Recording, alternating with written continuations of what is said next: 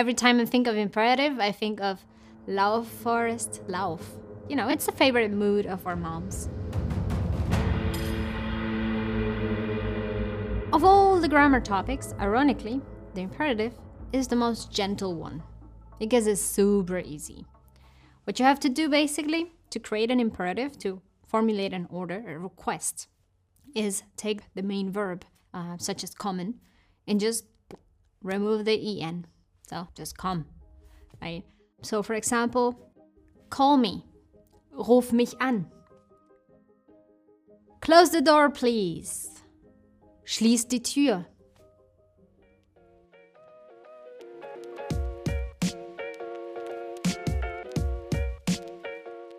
What happens with the irregular verbs?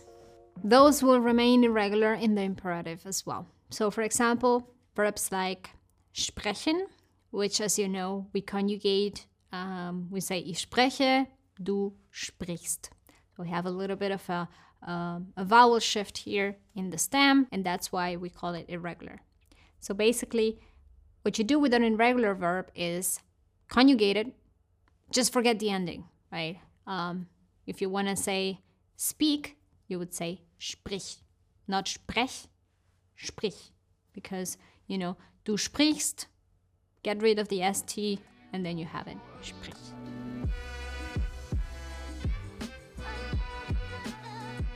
If you have the verb sein and you want to make it imperative, you have to get rid of the N instead of, you know, because otherwise you would be left without verb.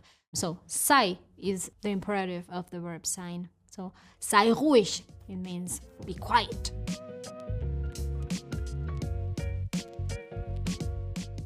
But of course, you have to use this form with a lot of caution because it can sound a little bit rude after all. So the best thing you can do is ask a question instead, or you know, if you want to use the imperative, you might stick to the common expressions that we have in the imperative. For example, give me 10 minutes, um, gib mir 10 Minuten,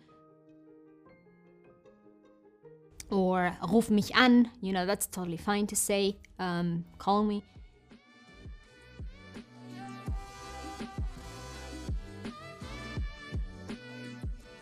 Did you know the Beatles had two songs in German? The song I Want to Hold Your Hand was translated as Komm, gib mir deine Hand.